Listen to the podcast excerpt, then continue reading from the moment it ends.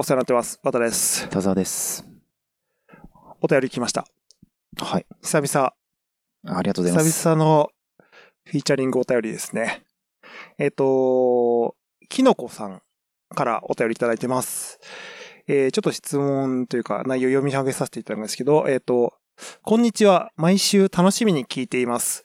先日、テレビで脱デジタル滞在プランという特集をやっていました。このプランは、ホテルのチェックインにスマートフォンなどのデジタル機器を預けて、その地域の伝統文化の修行に没頭するプログラムみたいです。もちろん修行なので挿入などもあります。えーこの特集を見てスマホを触らないことが一つの非日常的空間を作り出しているんだなと感じました。今までは遊園地や映画館などの娯楽施設に行くということが非日常的空間であると考えられていました。しかし今は娯楽が溢れているため、娯楽から離れ、あえて辛い修行をすることこそが令和の娯楽のようです。お二人は娯楽から離れ自分を見つめ直すことについてどう思いますか？ちなみに私はデジタル娯楽から離れることが娯楽とは感じられません。ということで、あの、いつも聞いていただきありがとうございます。きのこさ。ありがとうんございます。来ましたね、このテーマ。はい。このテーマ。マは、結構僕らは語れるんじゃないかなっていうふうには思ってましてう、ん。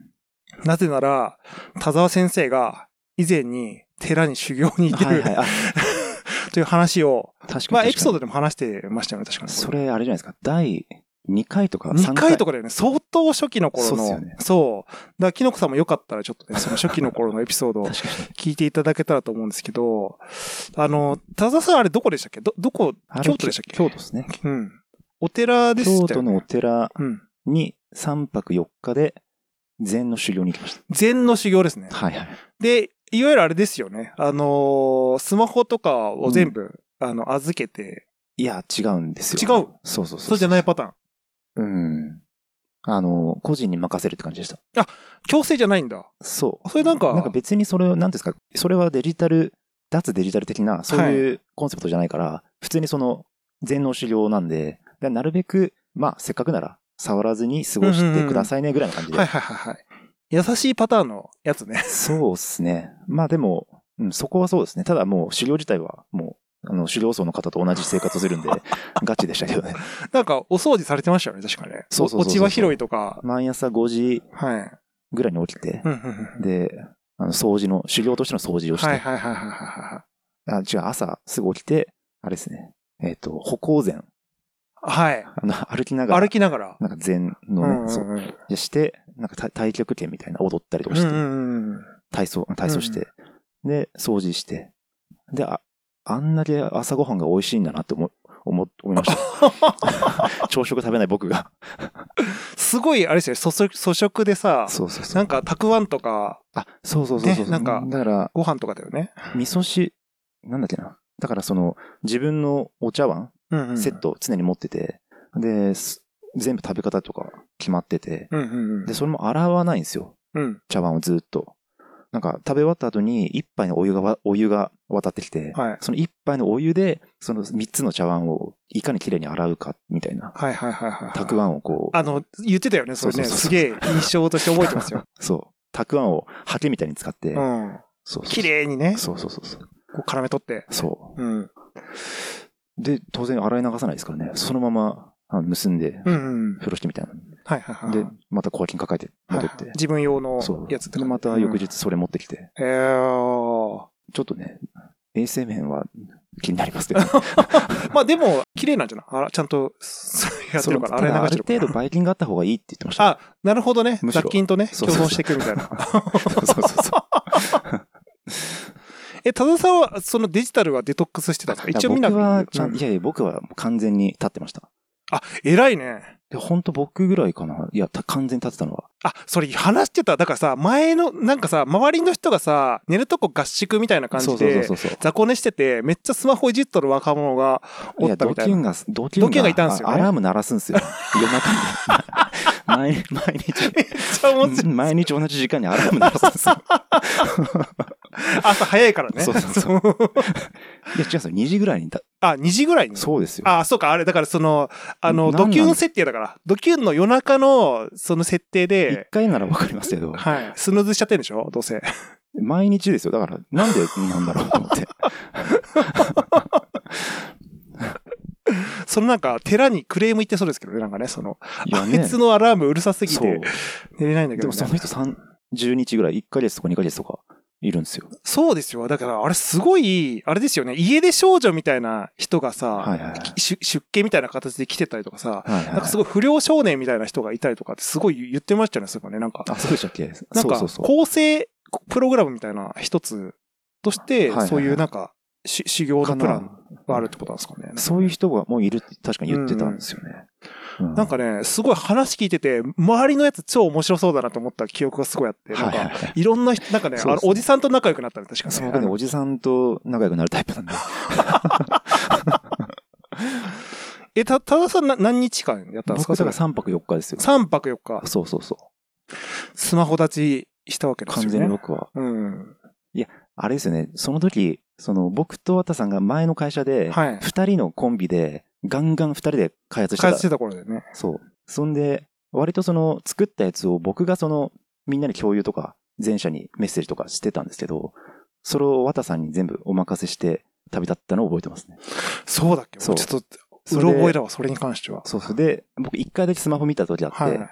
あの、その間ね。はい。で、綿さんが、ああ、ありがてえって思思ったの覚えてる。そうやあ、やってくれてるみたいな。あ、そう？そうそうそう。そんな、え、そんなことやってたっけ？ちょっと、うん全然覚えてないけど。あ、でも、すあの、一瞬だけ見てくれてたんです、ね。一回一回だけね。うん。すごいね。あれですよね、寺自体はかなり山、山の上にあるみたいな。嵐山ですね。嵐山なんだ。うんああ、すごいとこです、またね。うん。まあ、休憩、それはね、なんか、その狩猟は意外とね、休憩時間が長くて、うん。お昼食べたら夕方まで自由時間なんですよ。うん。だから、山降りる人もいれば、あの、いろんなことしてる人がいるんですけど、僕は山降りて、あの、トロッコに乗って、一人で遊んでましたけどね。トロッコ？あの、あるんですよね。へえ。あ、そうなんか、あれ、そうか、電車みたいなのがあそうそうそうそうおーへえ。いや、だから、そうだよね。その結構さ、こういうプログラム組んでる中でもなかなかルールがうん。ね、そんな厳しくないから、だビリヤードとか行ってるやつととかいるかも。あの、やんのかな？カラオケとか行ってるやついるかも。確かに。まあでもだから、おっしゃられる通り、意味を考えたら、やっぱりそれはそれなりにこう、そうね。修行だからね、なんか立った方がいいんじゃないかって思うんですけど、まあちょっと、えあのね、きのこさんの質問に戻るんですけど、なんかその、まあそういうのが新しい娯楽の観点として、そういう導きがあるんじゃないかみたいな話はありますけど、なんか多田さん的になんかその辺は感覚的にはどうですかね？あーなるほど。まあでもたまにはいいんじゃないですかね。うん、まあ、ねそうだよね。そういう、こう、なんていうの、その、いわゆるさ、やっぱ、その時もさ、言ってたと思うんだけど、相当なんか価値観がいい感じになったみたいなのをすごい言ってた記憶があって、そうそうそうそう。なんか、あれ、あれはおすすめですよみたいな、当時もさ、すごい勧めてくれてた記憶がただ。3泊4日だと2週間ぐらいしか持たなかったですね。そうなんですよね。あの、効果があるね。その効果が期限があるんですよね。そう。だから、まあなんかその、なんていうんですかね、ろまあ旅とかの一つのアプローチとして考えて、うまあそういうね、プランがこう、まあ娯楽娯楽としてね、考えうるっていうのは、まあ一つね、こう、そうですね。あるんじゃないかなっていうのは、で僕もちょっとやってみたいな、みたいなのははいはいはいはい。思うんだけど、ただ無理だろうね。その、す僕、多田さんみたいにストイックじゃないから、マジで無理だと思あった。こそこそスマホ見ちゃう。こそこそスマホ見て、こそこそツイッター見てると思った。はいはいはい。でも、その場合って、その我慢しなきゃいけない状況で、こそこそ見るとしたら何を見るんですか、やっぱ？え、あの、サッカーのニュース。ああ、なるほど。そうかな。まあ気になるものがあるならね、しょうがないかな。でも確かに。そうですね。あ まあだからそれを、でもそれを立つために行くわけだから、目的としては、やっぱ間違ってるけど。ーううん。ん。あ、でもさ、その修行っていう意味で言うとさ、まあ別にさ、まあデジタルは立たなくてもはいは、い。修行は成り立つみたいな、他の人がやってたみたいに、うん。一応だから、そうなんか、びスマホは見、見るけど、修行自体は成立するもんなんですか？なんか感まあ、覚的に。その、禅、えっと、座禅のうん修行がメインなんで、うんうんうんまあ座禅はね、もう結構な長時間することになるんで、まあそれだけでもだいぶ大変ですね。なるほど、なるほど。うん。まあ、そうか。まあだからまあね、その、そね人によってはね、ケースバイケースで、そ、の、で、まあデジタルはちょ、まああの、ちょ、ちょこちょこ、そうですね。やりながらみたいなね、パターンも。あ、でもなんか、これ僕が聞い、し僕がまた別の方から聞いた、その全く別の、なんか千葉かどっかのそういうもうデジタルデトックスの寺にそのこもるプラン聞いたんだけど、一もうそれは最低1週間はいなきゃいけなくて、完全禁止って言ってました。ああのすべて。基本的に、あの、下界の情報、テレビとかもちろんダメだし、あの、外行くとかもダメだし、みたいな。だからかなり厳しめのやつやっておられた方がいましたけど、まあ、その人もやっぱり近いことは言ってて、はいはいはいまあどうせやるなら、あの、ちゃんとやった方が、すんごいきついけど、でもなんか2、3日くらいすると、なれ、それになんか適用できてくるから、はいはいはい意外とできなくはないよみたいなことは言ってましたけど、だからいかにその自分が依存してるかっていうのに気づくんですって、やっぱり。はいはいはい。禁断症状みたいに出てくるから。だって気になるじゃん。LINE とか来てないかなとか、はいはいはい。Facebook メッセンジャーとか Slack とかそんなもん。だから連絡手段としてもあるし、あとはそのメール見、見、見れない不不安というかさ、なんか何か、その、そうですねね、あのーしその連絡手段だけじゃない、その。通知が来る場合もあるわけじゃない。そう。そういう不安もあるし、確かに確かまあかなりね、依存しているってことに気づくから。に。でもまあ、あの、お坊さん、お嬢さん。は全然デトックスしてなかったですけど、デデジタルを。めっちゃあれですよね。iPad みたいな やつですね。でもなんか僕読んですよ なんかその前に、なんか何日かに一回そのありがたいお話をはいはいはい。してくれるっていう回があるんですけど、もうガラガラって入ってきたお嬢さんが完全に小脇に iPad を抱えて、はいはいはいはい。iPad をこう出して、そのちゃんとスタンドにかけて、はいはいはい。いい感じのポジショニングを探してスタンドにかけて話し始めましたよ。最先端だけどね。もアップルウォッチとううんし。て、してたからね、確か。まあ、それは、その強要はできないよね。人に対して。その、スマホ見ないでくださいみたいな。いや、でもだからそういう、なんていうんですかね。あの、もちろんね、その完全に立つみたいなうん。ことも大事なんだと思うんですけど、そこはまあ、おのおののね、そういうアプローチがあるから、うんだからまあ、完全にこうデトックスしないでも楽しめる、ね、そうプランもある。だから、かもしれないなんか本来の、なんか、うん一番、こう、なんですかね、デジタルとの正しい付き合い方を自分で考えるっていうところもあると思うんで、うんうんうん確かにね。ううんん。まあ、ちなみに、その、その、きのこさんがおっしゃられる通り、ちょっとだからその、情報がすごい多いっていうのは事実だと思うんですよ。はいはいはいまあ、だから僕がその、え、なんかツイッター見ちゃうみたいな。うんそもそもそういう情報に触れてて、それがこう、なんて言うんでしょうね。あのーふ、触れてる状態が普通みたいな。はいはいだからやっぱそういう、あの、なんていうか、そもそもちょっと不健康じゃないですか。そのもう、だからさっき言った依存してる状態だから。うんだからね、その辺ってどうですかね？感覚的に、その、どどう思います？僕ら情報系の。職種だから、切っても切れない世界なんだけど、確かに。なんかその辺って、その、現代人はもっと離れるべきなのか、はいはい。だからこれはね、僕は離れたことないんで、あれですけど、多田さん的に、あの、もう距離はやっぱりお言って置いといた方がいいと思う、やっぱり。そうですよね。なんかまあだから、自分の中で、その、いまあだから、依存してる、なんか依存症かどうかうんの判断として、なんか、やめたい、あ良くないからやめたいと、うっすらでも思ってるならう、んすでに依存症らしくて。まあ確かにね。そうそうそうそうんだからその、そう、なんですかね、正しいその、付き合い方を自分で考えて持てればいいんじゃないかな。だからまあ、うんあくまでツールとして、便利ツールとして使ってると自分でちゃんと思いながら使えれば、うんうん、確かに確かに。うんうんうんうん。だからなんかそこをさ、あ、この結構さ、でも、この辺奥深いからさ、いろいろ話したいトピックあるんだけどさ、はだからそのなんか前言ってたなんかなんだっけ、えっ、と、なんとかポルノ中毒みたいな。話したことなかったっけ？なんか、えっ、と、い一回なんか、フードポルルノとかさ、なんか、そうですよねう。ん。なんか、その情報過多がゆえに、その依存してしまう環境があって、うんその環境自体から一回身を置かないと、そういうなんですか、あの中毒症状からは、なかなかこう脱しづらいみたいな、そうですね。多分枠組みの話だったと思うんですけど。だからその同じ、なんかスマホを触ってる時間って、実はその関係ないのかもしれないなと思うのが、うん同じ時間結構長時間使ってる人がいたとしても、うん依存してる人と、依存ではなくはい。ツールとしてうまく使ってる人もいるじゃないですか。いりますね。合理的に使う人もいますよね。そう、それであればいいかなと思うんです確よ、ね。かに確かに。いや、それでも理想系だよね。ね。だ僕はもう、もはやそうじゃないですよ。ごあの、依存になってるんで。だから、和田さんを動かしてるのはスマホなんですよ。そうそうそうそうそう。主が、主、もう主語がスマホなんですよ。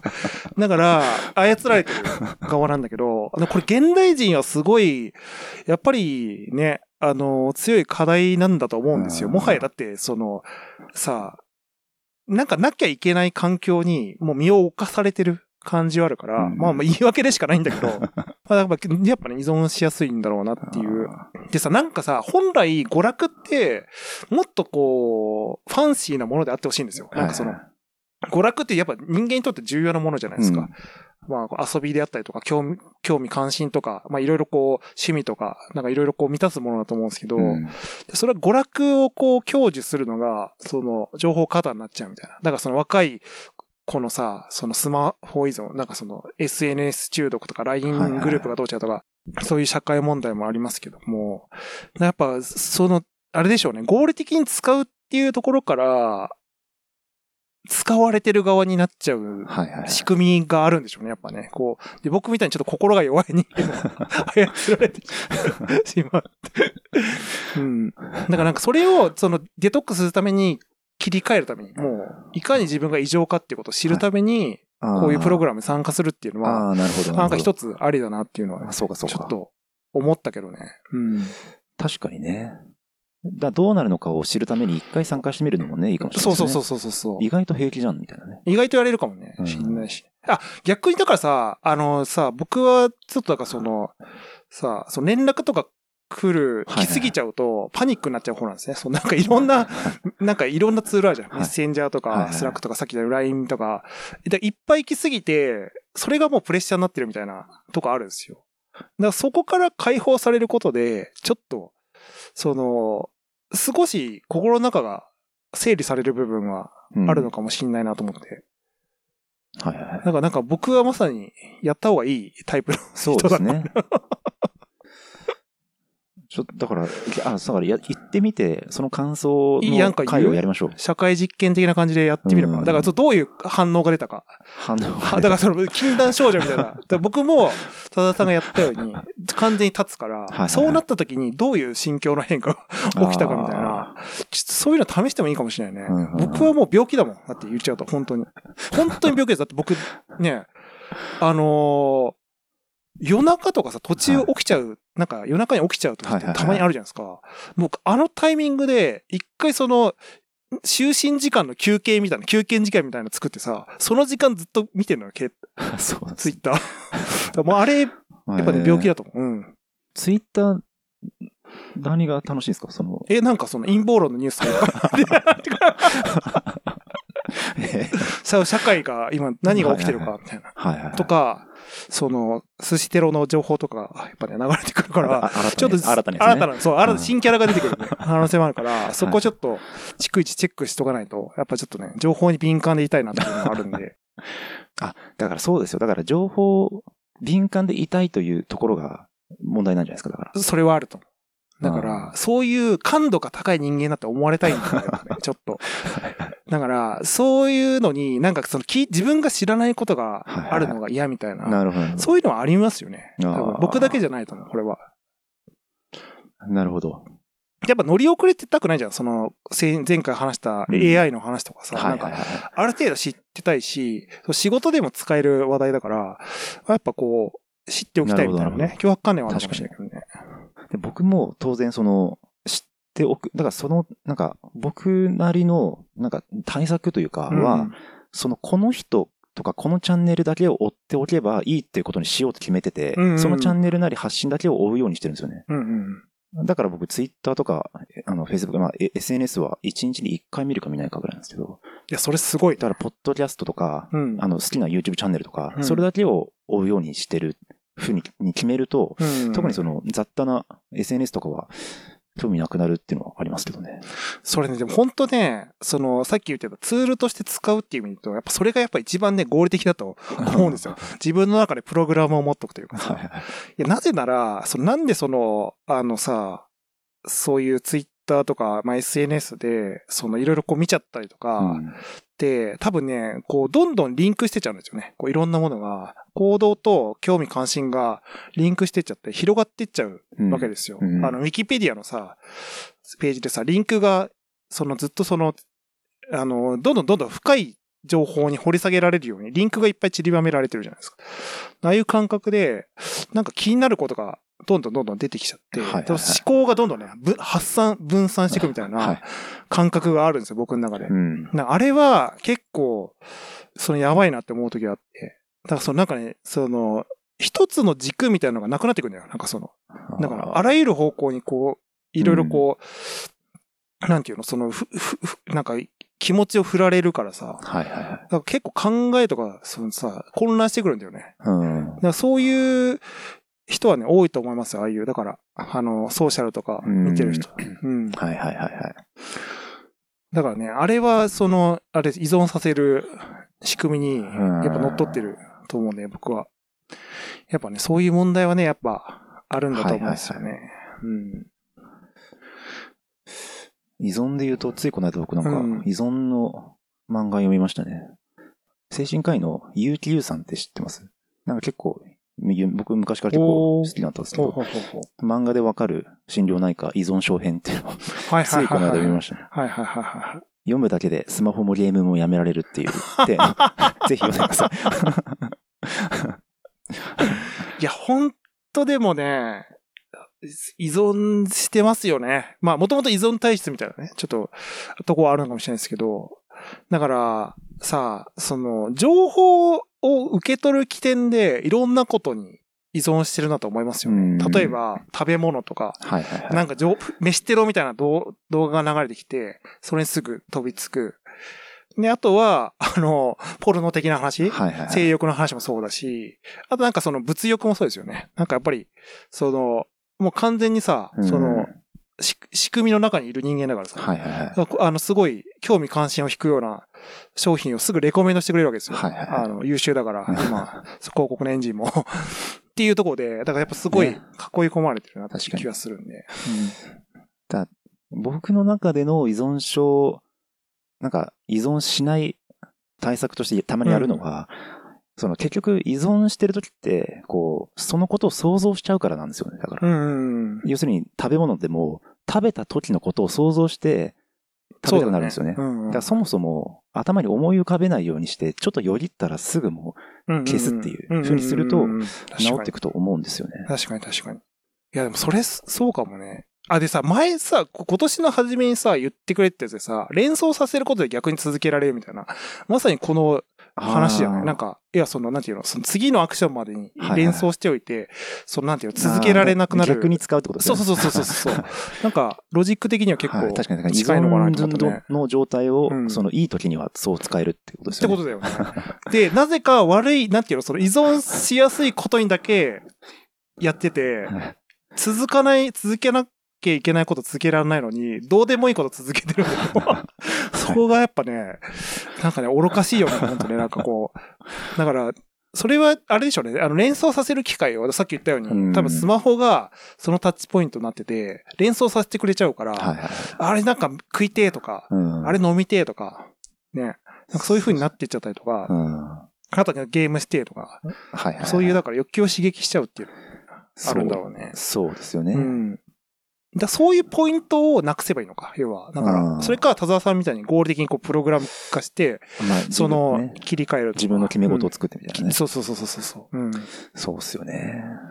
確かに、例えばゲームとかも、うんなんか、最近全然やってないけど、まあ、1年に1ヶ月ぐらいはなんかゲームにハマる時期があったりしてたんですけど、うん。やっぱりその、そういうのにこう、ハマって毎日すごい夢中でやってる時って、うん。ゲームやってない時間もゲームのことを頭で想像するから、やりたくなるんですよ。うんうん。だけど今って僕、一切ゲームとかやってないけど、ゲームのこと自体考えてないですもんね。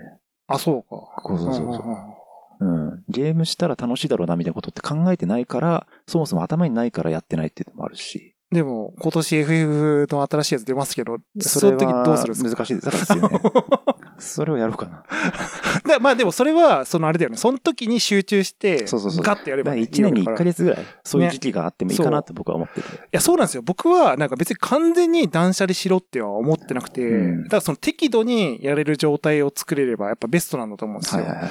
なんかね、僕はだからその、その娯楽の話に戻すんですけど、娯楽ってなんかちょっとね、扱い方に、的に、なんか結構、社会役になりがちうん。じゃないですか。うん。なんかこの、キノコさんもおっしゃってくれてますけど、まあ逆にその、デジタルっていうところの、そのやっぱストイックな方じゃなくて、うんいわゆる娯楽っていうものが、あんまりなんかこう、その悪いものにはなってほしくないなって感覚はすごいあって、それは、このなんか依存状態っていうのはやっぱかなりうん。鍵なのかなと思ってて、はい。なんかさ、その適切に娯楽は享受したゲームだってやっていいわけじゃないですか。なんか、クリエイティブですよ、ゲームやってる時間。いろんな 想像してるから。まあね。はい。うん。なんか楽しいしね。はいはいそう。そう、いろいろこう、影響いい影響も受けるからね。うん。そそれ依存しなきゃいいっていう話だからさ。うん。でもね、なんか大人になってからのゲームってなんであんなに長くやっちゃうんですかね。本当にあバカみたいにやるよね。もう、ああ。そうね。朝、朝までやってるもんね、本当ね。まあな、いろいろ自分でもうコントロールできる状態になるから。まあそうか。まあそれも含めて、自制、なんか自分で自制してるっていうん甘えようと思ったらいくらでも甘えられる。甘えられるみたいなね。ううんん。まあだからね、結果はまあ、なんていうの、そのさ、別に自分がその後の自分で尻拭いができれば、まあ、い自己責任でね、全然いいんだと思うんだけど、やっぱすごい開放的な気分になっちゃいますよね。うんオープンワールドのゲーム行った時のあの、はいはいはい。開放感。そうですよね。でもゲームにもよりますよね。ああいうオープンワールドとかの、いわゆうんるその大きな画面でね、プレステとかと、あとスマホの小さい画面でポチポチやるのってちょっと違うじゃないですか。確かに。スマホ、確かにな。僕でスマホのゲームやんないんですよ、あんまり。うん、僕もやんあんまり。うん、あんまやんないよけどね。うんでも、本当あの、通勤とかでマジでみんなやってるもんね。やってるやってる。あれは、なんなんだ、あれ依存、依存だよね、でもね。うんあれはなんかもう習慣でやってるよね。そうですよねなうんかあそこにあんまり、なんかその娯楽をを楽しんでるって感覚には見えないんで、僕には。うんあの、習慣であくまで、はいはいはい。そのやってるみたいな感じで、タスクとしてやってるんじゃないかなみたいな。うん。そうですよね。だそれが、そういうのが、まあ別にソシャゲ好きな人はね、うんソシャゲで楽しんでるからいいんだけど、そういうのをこうタスクとしてやり始めるとすごい不健康に見えるんだよね。確かに確かに。うんうんめっちゃ、いや、あいつなんか暇な時、あいつずっとなんか パズルゲームやってんなみたいな人いますもんね。会社でやるやついるからね、ね。あ なんか、いるいる。人の話聞きながらやってるやつ人の話聞きながらね、やってるやついますよ。今、このご時世だからもうオオンラインでさ、オンラインだからさ、うんもう全然会議所とかもやってる人いるかもしれないけど、うん。だそういうとこなんでしょうね。うんなんかそれがなんか、そのイメージ的に、そういうのをそのデトックスしなきゃいけないっていう、やっぱその、なんていうの、そのスケープゴートになりやすいんだと思うんだよ、そういう。うんそこがね、ちょっと今現代的な。課題なのかなとは思うんですけどね。なんかでもその、あの、このキノコさんが言ってる通り、そのご娯楽立ちみたい、娯楽を、なんていうの、その、スストイックになりすぎるのも、うん。僕ちょっとやっぱり、うってなっちゃうとこあって、うんでそれ要は、これなんかよ、よく昔の偉人とかでもさ、はいはい名言とかでもあんのよ。なんか、結局娯楽に興じるってことは、そう自分の心が虚無だから、それを埋めるためにやってるんだっていう、結構そう哲学者とかが多くて、そうだから、その行為自体にそう何の意味もなくて、その心の隙間を埋めてるだけみたいなことは言いたいなと思うんだけど、なんかそう、そうなのかなって思ってて、結構娯楽から生まれるクリエイティブとか、うん。娯楽を楽しむためにできるイノベーションってすごいうん多いじゃないですか。で、そもそも人間なんて、その、おおそらく、その合理的な話じゃないとこだけ、あ合理的じゃないところの話で、うんなんかそういう、あの、イノベーションが生まれるきっかけがあって、それによっていろんなこう文化が発展してきたって、間違いなく歴史が証明しているから、だからなんかね、大切にしたいなって気持ちはあるんですよね。そういう娯楽を単純に楽しむっていう。まあだからそれこそメリハリであり依存でありってことだそこが大事なんだまさにそうだと思いますね。うん。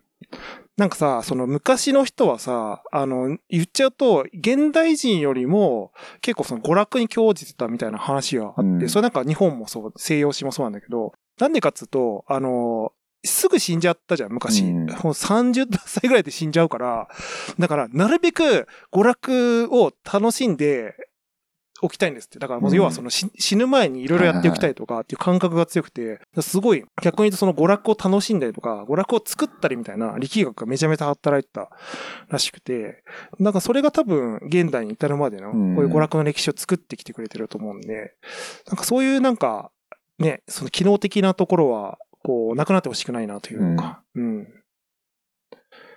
あのさ、全然関係ない話だけど、歌舞伎ってあるじゃないですか。はい歌舞伎。はいはい。歌舞伎って、あの、昔、今だと、基本的に男の人がやるじゃん。うん男の人が女型とはいはいはいかややるみたいな。昔って女性がやるもんだったんですって。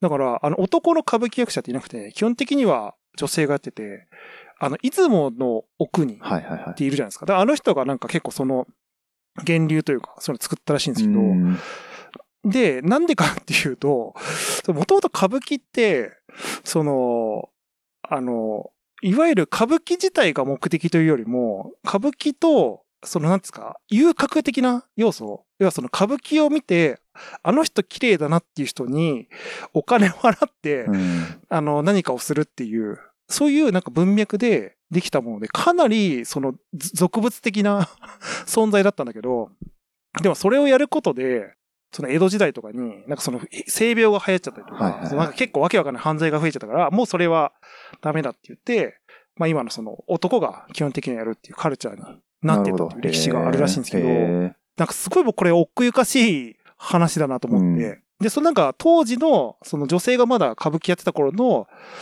あの、時代は、まあ、それがもう、すごい一大的な娯楽として、ーはいはい。まあだからそういうちょっと、今で言うとコンプラ的にちょっとあれだけど、そういうのが娯楽としてすごい受け入れられて、まあそれだからそういう、すね、人生が短い時代で、ちょっとでもやっぱそういう、なんかね、あの、いろいろこう、娯楽を通じて人生を、あの、楽しいものにしていくみたいな価値観が強かったなと思うけど、なんかその源流を踏まえてやっぱすごいこう、今の、その、日本のさ、文化人類学的なところなんかすごいこう、あの、ね、奥ゆかしいものがあるなとうん思ってですね。はいはいはい。だからなんかその娯楽を興じるみたいな感覚は、ちょっと何回も繰り返しになっちゃいますけど、なんか、なかなかこうね、そのお奥ゆかしいから、それがちゃんとこう、今文化として花開いて、うんしかもこう世界にこうね、通ずる、なんかこう世界にさ、プレゼンできるような、そのものになってたりするんで、なんかそういう感じであってほしいな、みたいなのは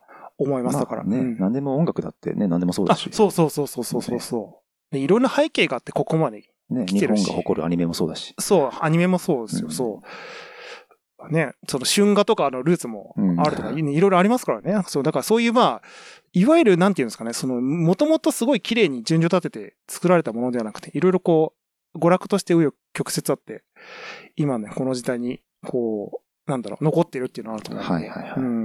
いや、だからね、そういう価値観でありたいなっていうはい。はい。話をとうとうとしてしまいました。何の話でしたっけ？何の、いや、だから、その、あの、あれですよ、デジタル、テーマ的にはデジタルデトックスと依存の話なんだけど、ねはいはいはい。娯楽っていうね、そのなんかその、あの、く結構だからその賛否分かれる話だと思うんですよ。その、娯楽をこう素直に興じるべきかとか、そのデジタル、どれぐらい、デジタルとかねどれぐらいこう、享受していいものなのかみたいなね。それうんこそだからスマホを触んなきゃいいとかそういうことじゃなくてっていうことですよね。そうそうそうそうそうそう、そうなんですよ。いや、そのバランスと健康が大事なんで。ね。うん。まあだから思考停止してスマホ触らないみたいなそういう脱デジタルとかってそれはそれでなんだろうあんま変わらないというかいや、そうなんだよね。自分でちゃんと考えてっていうことは大事だと思うんで。結局、その、さっきおっしゃられてたように、ツールとして利用されてるというか、うんそう、なんていうの、その仕組みとして利用されてるだけだと、多分意味ないと思うんで。そこが大事なんでしょうね、やっぱね。自分が扱うべきものだというね。ポリシーというか。脱デジタル滞在プランに依存するっていうこともあるんです。だから、自己顕示欲とか、それこそこういうのを発信したいがためにやる人はいると思うよ、マジで。あババズワードだから、みたいな感じでやる人はいるんだよ。それもまんまと、ーその仕組みにやられちゃうわけだよね。また、そのフェイクパターン。やってる風で、実はめっちゃ 見えてないとこはいはいはい。やったっていう、そのことを言いたいみたいなあパターンもあるんで。はいはいはいはい。いや、だからなかなかこれはちょっとね、ちょっと僕もちょっと、ちなんか、今年どっかでやってみましょう体験記みたいな。うん。話したら、ちょっとね、あの、お互いの二人の価値観が、確かにね。ね、その違いが分かっているのかもしれうないですね。ん今ね、もう、サブカルと、えっ、と、文化的生活のゴンレみたいなさ 状態ですから、和田さんはね。いや、そのね、ディスり方好きなんですよね、僕。文学的生活の語芸が立つわけですよね、それを。一切のサブカルも立つし、たくあんで、その、こそぎますから、その茶碗を。いいよね、そういうね。それだから戸惑いながらやってる和田さん想像したらちょっと面白いですよ。いや、だそうですよ。落ち葉広いところでした。でもそういうのはそういうので、和田さん楽しみそうですけどね。あ、でも僕結構ね、その、そうなんですよ。ん。すなんかあの結構ちょっとしたきっかけで依存から抜けられることは過去あったんでもしかしたらあ入ってみたら最初きついかもしれないけどすっとなんかしっかりの業にちゃんと従いそうな。それはあるかもね、うん。やるんであればねちゃんとね。いやだからちょっとねやってみたいですけどね、うん。ただドキュンの2時のアラームだけはマジで許せない。それは強烈なクレームを入れるかもしれない。もう夜中ポーって明かりがもう。その大大部屋みたいなね。そうみんなで雑魚寝してるところだね。もうみんなその状態でね誰か怒っ怒ってもよかったんじゃない？かって感じするけどはい。って感じでですねちょっときのこさんこんな感じであの我々のアンサーソングとしてこんな感じなんですけど大丈夫でしたでしょうか？っていう感じで。はい。まあねちょっとあのバランスが大事だよっていう 結論なんですよ。そう浅いです。よまとめが浅いんですけどすいません。はい。って感じでまたちょっとはいあのーよかったらお便りまたいただけたらなと思います。T シャツは後ほど後日お送りさせていただきます。はい。それでは皆さんさようなら。さようなら。